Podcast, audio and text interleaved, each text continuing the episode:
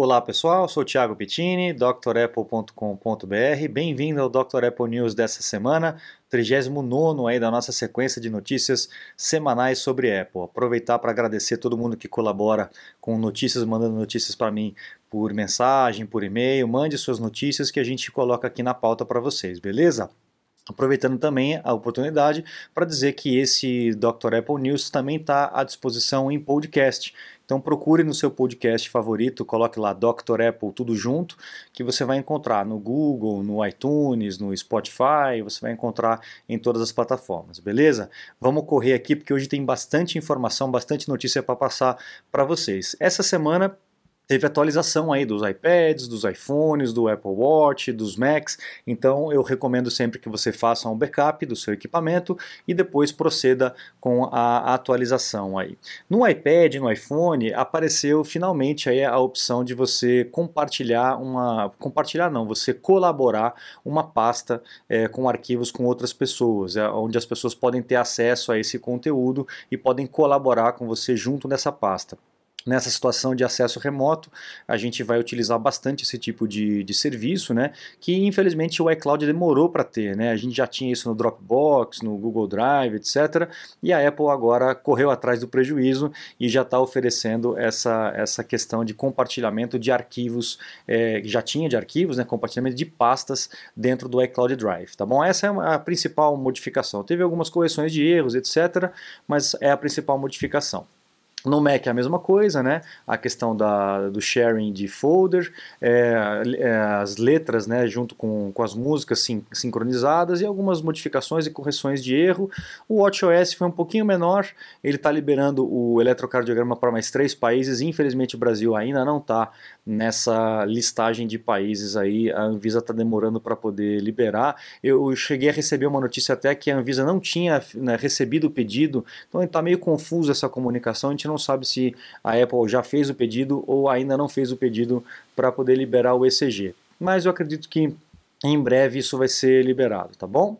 Próxima notícia, vamos lá, agora começam as coisas é, mais bacanas aí. Uh, lembra que eu falei na semana passada que a Apple está mudando o processador? Vai deixar de utilizar os processadores da Intel para poder utilizar os processadores próprios feitos pela TSMC, que eles chamam de ARM ou ARM, né, nos Macs. Então, isso está mais perto do que nunca. Ah, o nosso uh, guru aí, o nosso oráculo Ming Chi Kuo, está dizendo aí para gente que é, no ano que vem, 2021, a máquina, pelo menos as máquinas mais simples, né, provavelmente o MacBook Air, já vai ter esse processador trocado. Pelo que ele está dizendo, a Apple vai começar com as máquinas mais simples, talvez um Mac Mini, um MacBook Air, e vai colocando de acordo com o que vai dando certo, vai dando certo, ela vai trocando para as outras máquinas mais é, potentes, mais Pro, né? E então está mais perto do que a gente imagina. E a grande sacada, a grande vantagem disso é, além de você poder utilizar a tecnologia muito mais avançada que a TSMC está utilizando, está tá conseguindo fazer em comparação com a Intel, a gente pode ter uma redução aí de 40% a 60% no custo de produção do, do Mac. Então isso aí talvez reverta numa baixa de preços aí considerável para os computadores da Apple, além de você ter uma eficiência é, energética melhor, é, térmica também melhor é, e um, uma potência é, mais considerável, né? um, um, ganho de potência mais considerável. Então é uma excelente notícia para a gente poder ficar atento aí. Vamos lá. Legacy System Extensions. Lembra que eu falei isso já faz alguns Dr. Apple News para trás? A Apple, desde 2019, está dizendo para para o público em geral, principalmente para os desenvolvedores, que em breve ela vai desabilitar a oportunidade de aplicativos mexerem nas kernel extensions. Kernel extensions são é, habilitações que o sistema dá para algum aplicativo para mexer diretamente no hardware, interferir diretamente no hardware. Tá? Então, essas uh, Legacy System Extension, que seria dos aplicativos uh, de terceiros, vai ser desabilitado. Os aplicativos de terceiros não poderão interferir diretamente no hardware do Mac. Isso vai tornar o Mac mais estável, mais confiável, com menos travamento.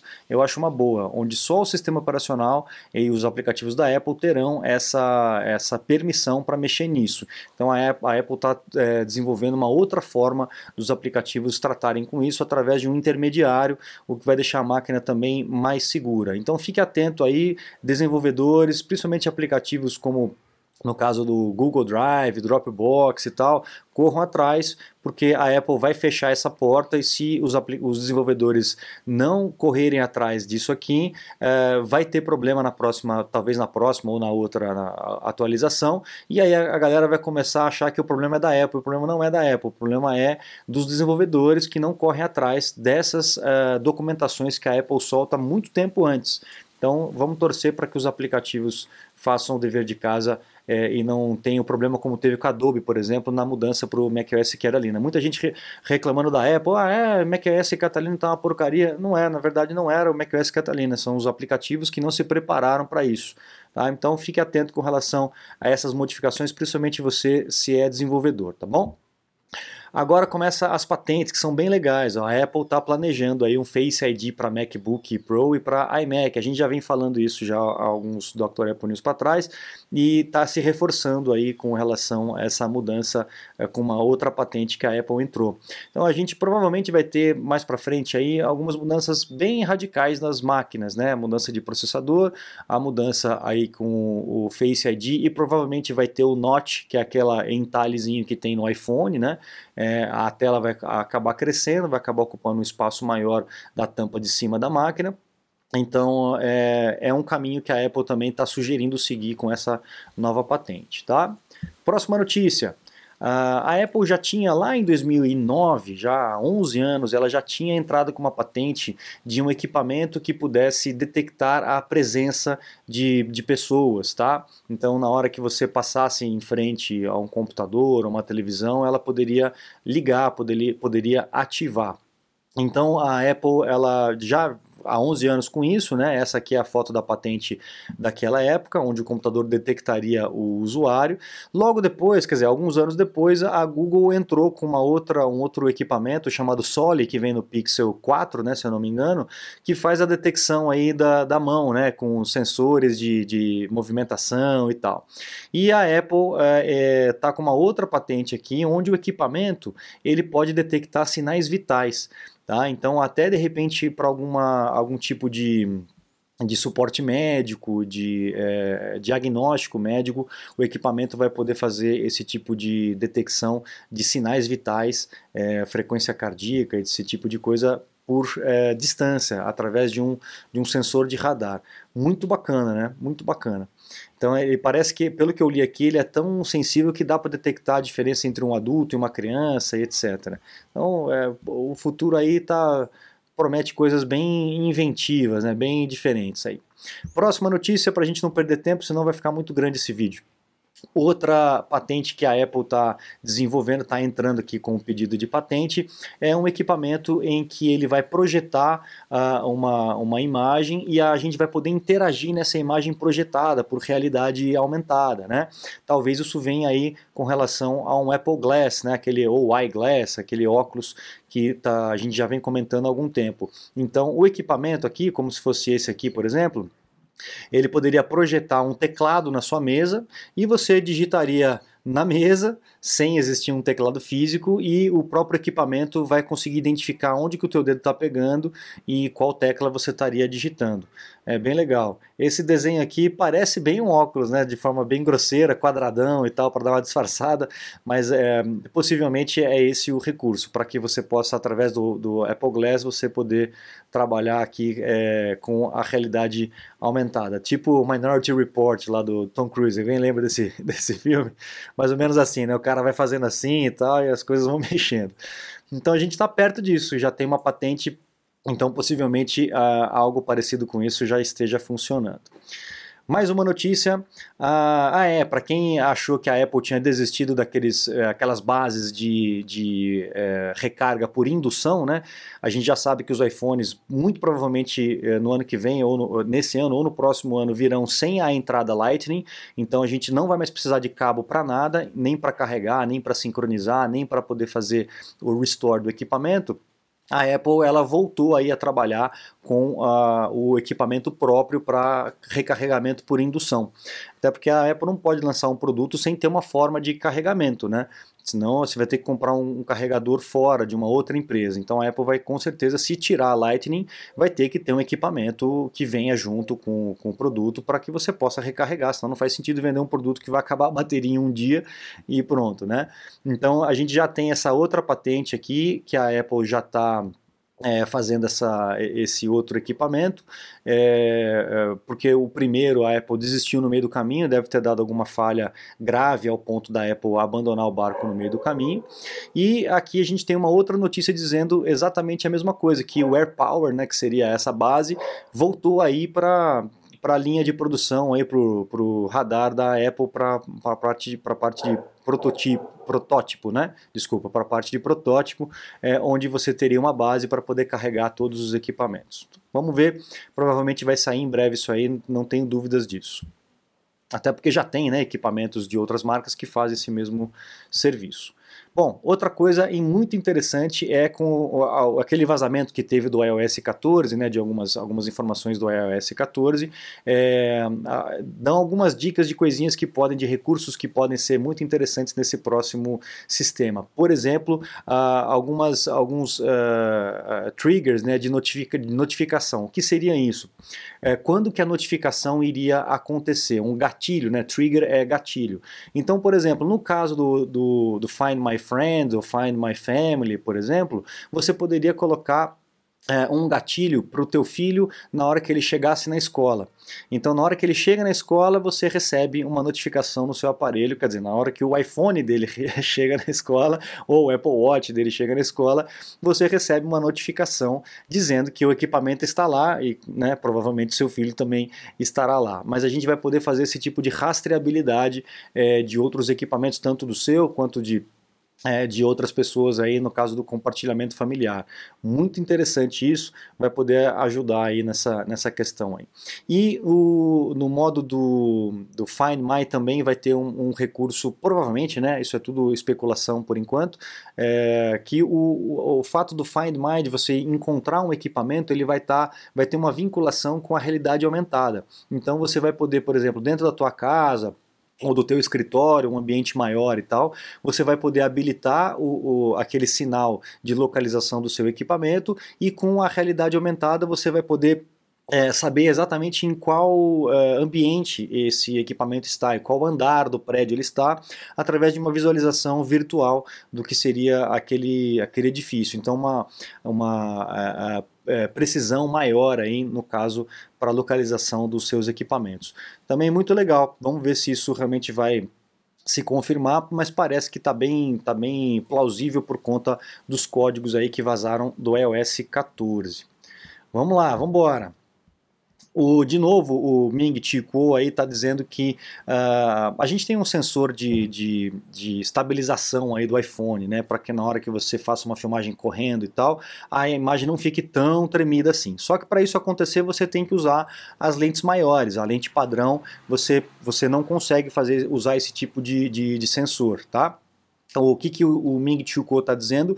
Que no próximo iPhone desse ano já, uh, esse sensor de estabilização vai ter na lente padrão, na lente normal e também nas outras lentes maiores, como já tem, e que talvez no ano que vem, 2000, no outro ano, né, 2022, a gente tenha uma lente com, de periscópio, com um zoom, é, um zoom óptico ao invés de um zoom digital. Porque a gente sabe que quando a gente amplia uma imagem no computador de forma digital, ela perde qualidade, ela perde definição, ela fica meio, meio é, embaçada, né?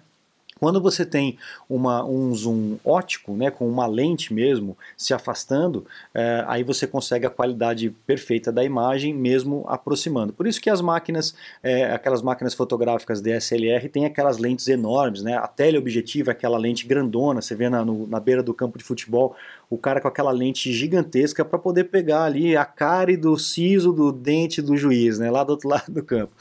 Então, talvez a gente tenha isso no iPhone a gente já vê, é, é, tem alguns, algum equipamento, eu não, não, sei exatamente qual que é, que já tem isso, né? É, não sei se é da Huawei ou se é da Xiaomi. É, tem algum iPhone, tem algum é, é, smartphone que tem já uma lente periscópica, né? ou então você usa aquele Holoclip, que é um, um equipamento que você coloca em cima da, do iPhone e lá você tem uma lente periscópica que você pode utilizar. Bem legal também. Vamos lá.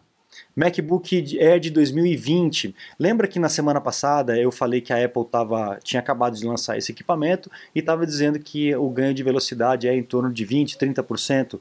Os testes que foram feitos chegaram a 76% de velocidade comparado com o modelo anterior. 76% a mais de velocidade. É realmente uma coisa absurda. Olha lá a diferença ó, do, do, de 2018 com o de 2020. É, é, realmente é muita coisa, viu? Eu nunca vi um ganho de performance tão, tão forte quanto esse aqui, de 76%. Bacana, o MacBook Air é uma máquina mais acessível né? e muito poderosa, principalmente esse modelo mais novo. Bom, mais uma aqui. Os hackers invadiram o Safari e receberam aí 70 mil dólares de, de premiação. Existe, calma, que fique tranquilo, tá? Uh, o, existe um, um, uma competição, né, que é o Pound to Own, é, ou seja, você invade para ganhar, mais ou menos isso, né?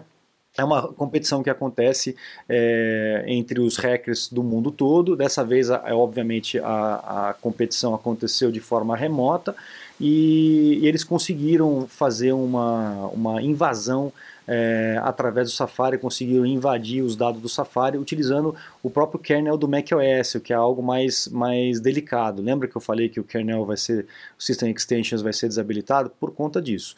Tá? Então, uh, essas, essas brechas elas são encontradas, a empresa é avisada, ela paga uma, um prêmio para quem descobriu essa, essa, essa brechinha, e aí as empresas vão fazendo as correções. Todo, todo jeito, toda a, indústria funciona dessa forma. Tá? Também teve invasão do Ubuntu, Windows, do Oracle VirtualBox. Então as outras empresas também tiveram esse tipo de, de invasão, de quebra, e, e também os hackers foram premiados e obviamente as empresas vão correr atrás para poder fechar essas portas. Legal? Uh, próxima notícia: a Apple oficializa a estreia de compras universais. Eu já tinha comentado isso e uh, acabou chegando, no dia 23 acabou chegando a oficialização disso. Ainda não tem nenhum aplicativo que ofereça esse tipo de, de compra, né? mas os desenvolvedores já estão aptos a desenvolver um programa para o iPhone, para o Apple Watch, para o iPad e para o Mac e você compra em um equipamento e consegue instalar em todos. Hoje em dia, como é que funciona? Hoje em dia você tem que comprar no iPhone, depois você tem que comprar no Mac, você tem que comprar no Apple Watch. O desenvolvedor não poderia oferecer uma compra só para todos os dispositivos. É óbvio que isso, não sei se isso vai tornar o aplicativo mais barato ou não, mas facilita para você. Ao invés de você comprar, comprar, comprar, comprar, você compra uma vez só e já consegue distribuir para todos os equipamentos. Então facilita para caramba. Óbvio que a Apple vai fazer qualquer coisa para facilitar as compras, né? O que ela quer é vender mesmo e, e, e, poder alimentar essa indústria de desenvolvedores e, obviamente, trazer solução aí para os usuários, né? Ah, um, agora, duas informações importantes para você. Você que tem aí o, o, Bootcamp, né? Inclusive eu tenho um vídeo explicando o tutorial exatamente como que você faz e como que você desfaz o Bootcamp. Procura aí no canal do Dr. Apple. É, a Apple lançou uma documentação para quem está tendo problema rodando o Windows 10 aí no Bootcamp com a, o vídeo distorcido, a tela distorcida. Então a Apple lançou aí uma nova atualização de drivers para o Windows 10. Então procure no site da Apple é, que você vai encontrar aí essa documentação e esse driver para você poder fazer a atualização do seu Windows e acabar com esse problema, tá? A outra notícia é com relação ao MacBook Air. A gente teve um problema no MacBook Pro que a tela ela começava a dar uma descascada, como, mais ou menos como está aqui a, essa figura, né? Então a tela começava a dar uma descascada e a Apple estava fazendo a troca das telas em recall, óbvio, né? Nada mais justo. Parece que a gente está tendo esse mesmo tipo de problema com o MacBook Air de 2018 para trás. Então, se você tem essa máquina e está tendo esse problema, de, desculpa, de 2000, MacBook Pro de 2015 o, e o MacBook de 2017 para trás, mas parece que o MacBook Air também está tendo esse problema. Então, a Apple com certeza vai lançar aí uma uma política de recall para esses problemas aí. Essas máquinas já estão, desde dezembro de 2019, já estão é, é, num, num, grau de elegibilidade para que você possa fazer a troca. Entra no site da Apple é, para você poder verificar se a sua se está com esse problema e através do serial você pode é, checar se ela está dentro desse range.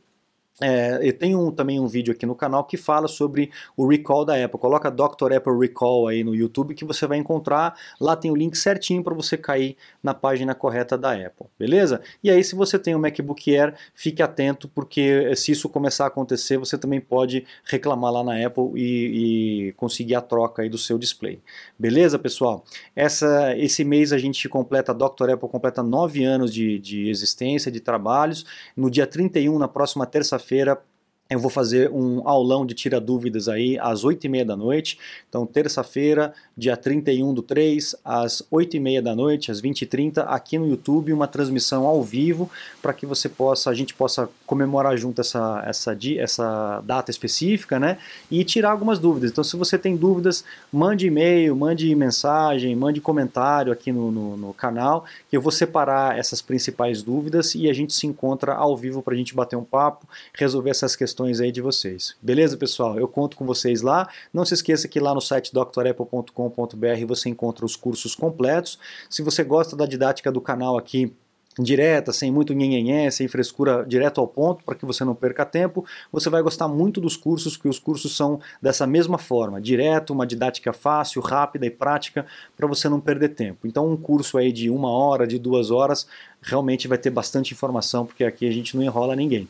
Beleza, pessoal? Então eu conto com vocês, a presença na terça-feira. Muito obrigado, até lá. Um grande abraço. Tchau, tchau.